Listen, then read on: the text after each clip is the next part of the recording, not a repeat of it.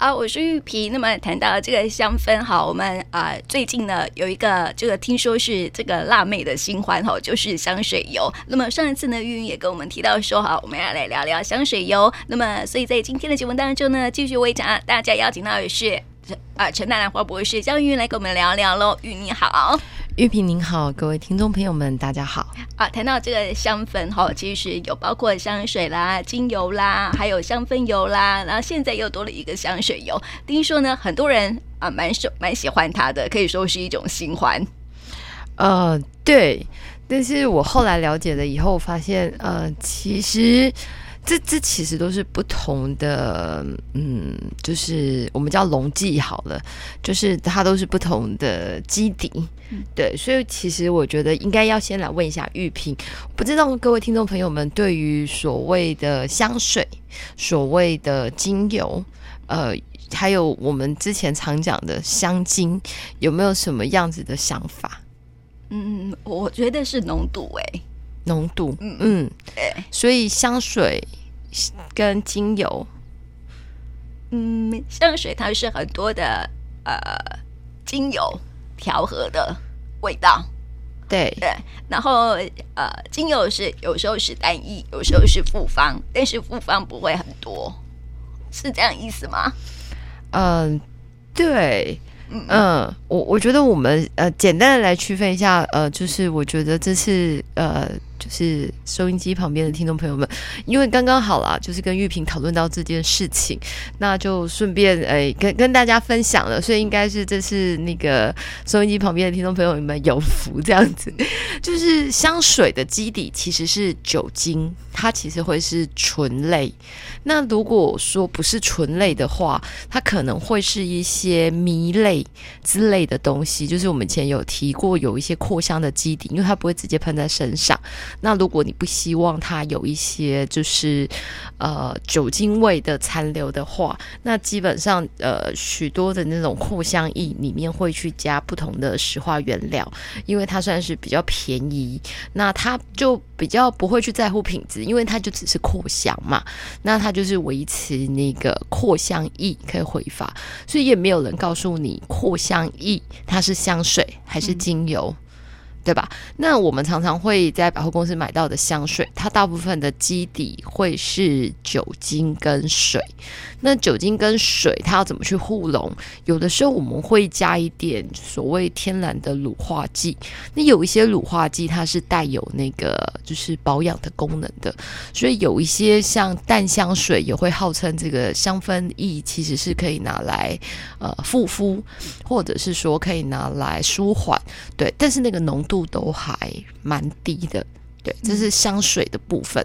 那我们再回过头来讲精油，精油基本上我们有分，它萃出来是纯的精油。那纯的精油是一件事情，纯的精油基本上几乎是不能直接使用的，除非呢，它用的是花露，因为花露它其实是呃某一些精油，它没有办法溶于油，它直接溶于水，所以它可能那个精露里面的比例很低。它基本上，你闻到的那个味道，占整个精露可能只占千分之一到千分之三，所以你其实拿来使用，其实没没有什么问题。就像你在家里面拿那个左手香或迷迭香，然后自己用那个手摇一摇，也会有味道。只是说有一些植物，它在高温的萃取过程里面，它会比较容易。那这是精露不同的。那精油的话，它就有分纯的跟我们可以使用的。那我们可以使用的很多是把纯的精油，无论它是单方或复方，它把它稀释了，稀释到一个大家可以接受的程度来使用。那通常基底油，呃，大家可能会选用杏仁油或者是荷荷巴油，那有可能选择洛梨油。那基本上，如果是纯自用自己配，有的时候他就会选用比较呃对肌肤比较好的，像甜杏仁啊，或者是像洛里啊这些东西。那像我们是属于就是我们希望这个精油它就是只有我们原本的这个原料的味道的时候，我们在选油就要非常小心。我们甚至会选到这个已就是已经把那个链。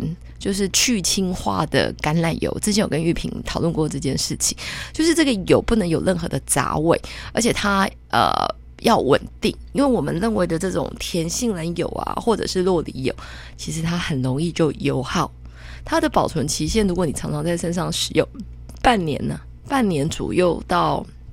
也差不多半年到一年，半年左右，它大概就会有油耗味的。没错。所以，如果是大家自己在家里面使用的话，真的它其实就有一定的保存期限。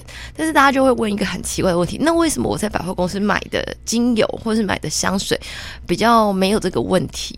那比如说香水，为什么它可以放了很久不会怎么样？因为你要想一下，它的基底基本上就是水跟酒精，没有其他东西，所以你放的再久，它怎么变？变质，除非是你让它，它其实是氧化了，也不会怎么样。它其实会有酒精味。有的会有酒精味，但是你放的越久，它的酒精其实会慢慢的挥发。那它其实酒精味只有你喷出来对自己的那一刹那有。如果它的功法是 OK 的，那应该你你如果不是喷，如果其实我觉得大家香水的用法是这样，大家都会觉得把香水拿出来就喷自己身体，嗯、所以你就会觉得有酒精味。事实上，你看外国人，外国人的香水，你注意去看那个外国的影片，他是先喷。空净一下，他的第一下不是喷自己，是喷外面；第二下才喷自己。对，而且他喷自己的位置也不是靠近鼻子，他一定是手远远的喷一下或什么。所以那种酒精味在一刹那出现的，其实他们不会在意。对，那台湾有有一些人，就是有有一些，因为我们的使用习惯不太一样，然后我们就会很近的喷。那当然，你就会去感觉到。酒酒精味，可是事实上，香水里面有酒精是一件很正常的事情。那我们再来讲到精油，那精油刚刚有跟玉萍提到，就是我们有分纯的跟稀释过的。那当然，大家一定是拿稀释过的，以你喜欢的比例。那如果是以我们来讲，我们就要确定它的保存期限有多久。也有人问我说，如果这个精油是纯的，它可以放多久？基本上。因为它是纯的啊，它里面没有任何其他的氧化物啊，它可以放很久啊。嗯，对，对啊，基本上我自己的那个博士论文到现在十几年了，那最原始的奶瓶还是在那里呀，它只会变色。大家会注意一下，就是你们买回去的香水如果太久，它会变色，但是它的味道不一定会不好。只要你的保存温度都是在二十八度上下，你没有说让它高温到四十几度，那那可能就不行了。但是如果你都是在二十八度左右，如果这个原本的品质就是 OK，理论上不会有太大的问题。但是我刚刚讲的是里面如果的成分单纯，如果它里面有杂七杂八的东西，它就会很容易受到空气的变化。而有所影响，所以刚刚呃，我们又讲到了另外一个名字，就是精油。我们刚刚讲到的香水、精油、花露，对。那还有一个刚刚玉萍提到的香水油。现在其实有蛮多人，他不想要用喷的，他想要嗯有一点味道，但是他又不想要太浓，嗯。对，因为香水有时候你喷出来你是没有办法控制的，除非你很稀，很稀你就要喷很多次。所以现在有另外一种香水油，就是在精油里面也让它有前中后味。哦，对，它跟复方有什么不同吗？其实没有不同。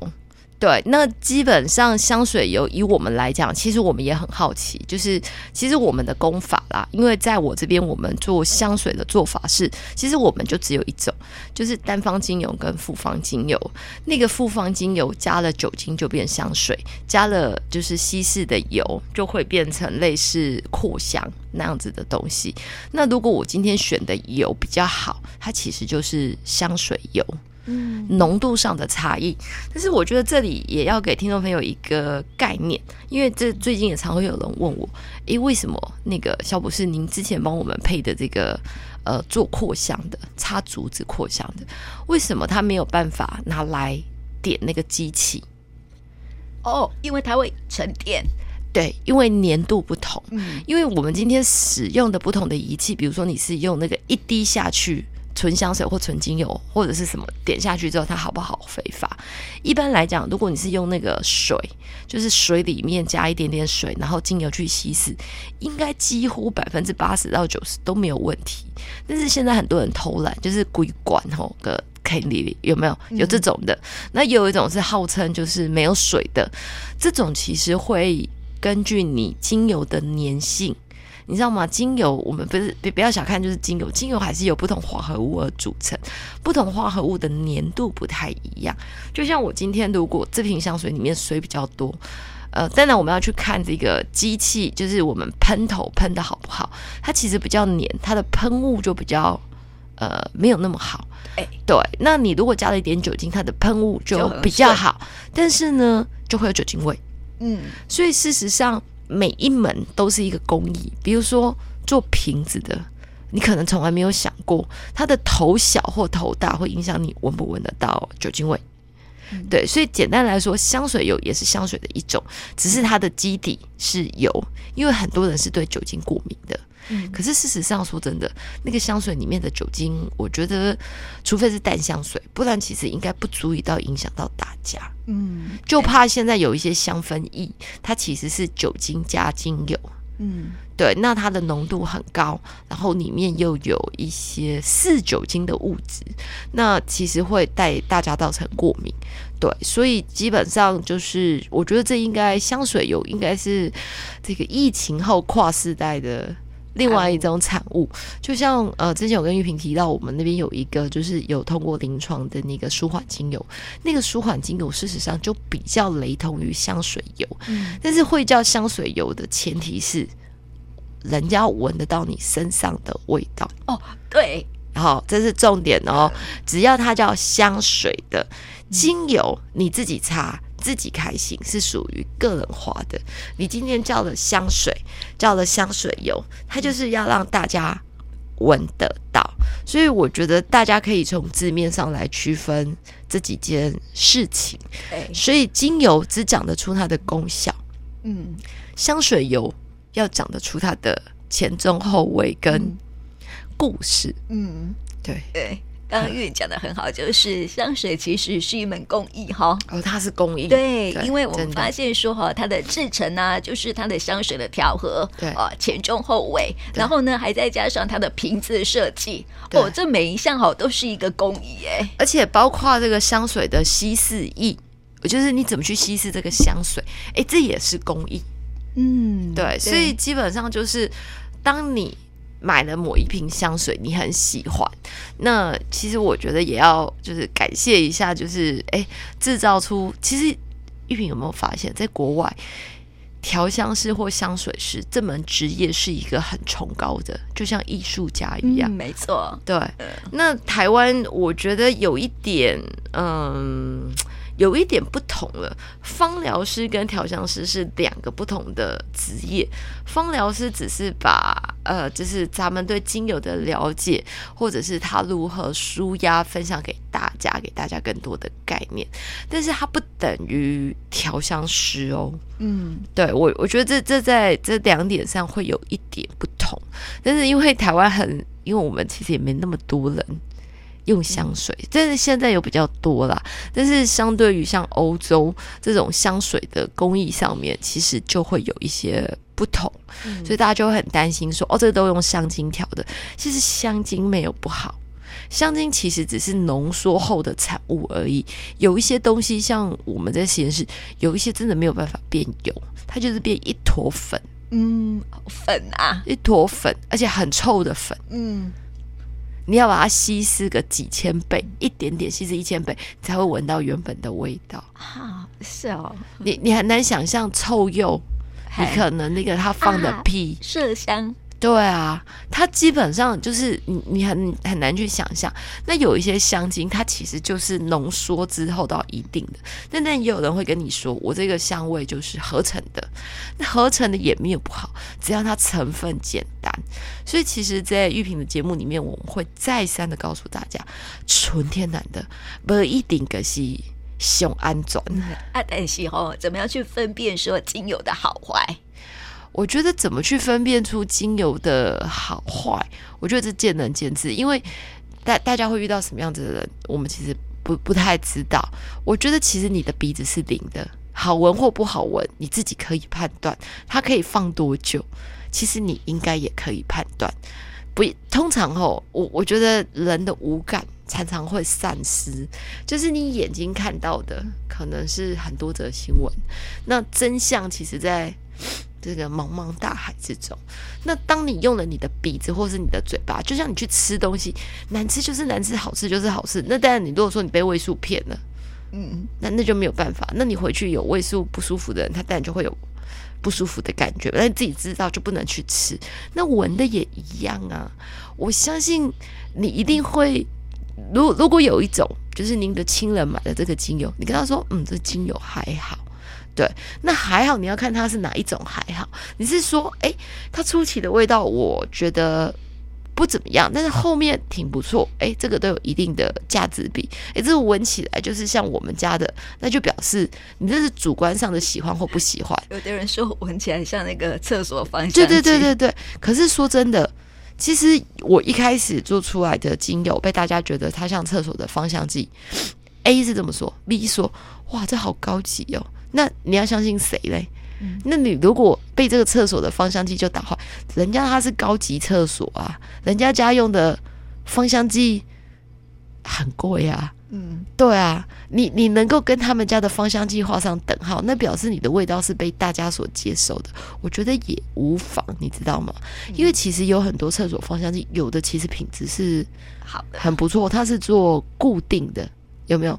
有的是一颗让它慢慢释放的。诶，它那个精油或者是香精的比例加的也蛮高的。那如果你是那种哦、呃，就是浓度很高，就像现在人家大家也不会觉得明星花露水很差。嗯嗯。以前好像有嫌弃嘛，后来觉得明星花露水 挺不错的，对吧？对不对？它不是浓度很高吗？你现在买到那么浓的还没有办法。你看整锅衣服只要滴两滴，然后那个兰园老板要进去兰园，怕被蚊子咬，还要明星花露水擦个全身一下。对，所以很很多东西，其实我觉得大家要用你自己的五感去判断，就是你喜欢。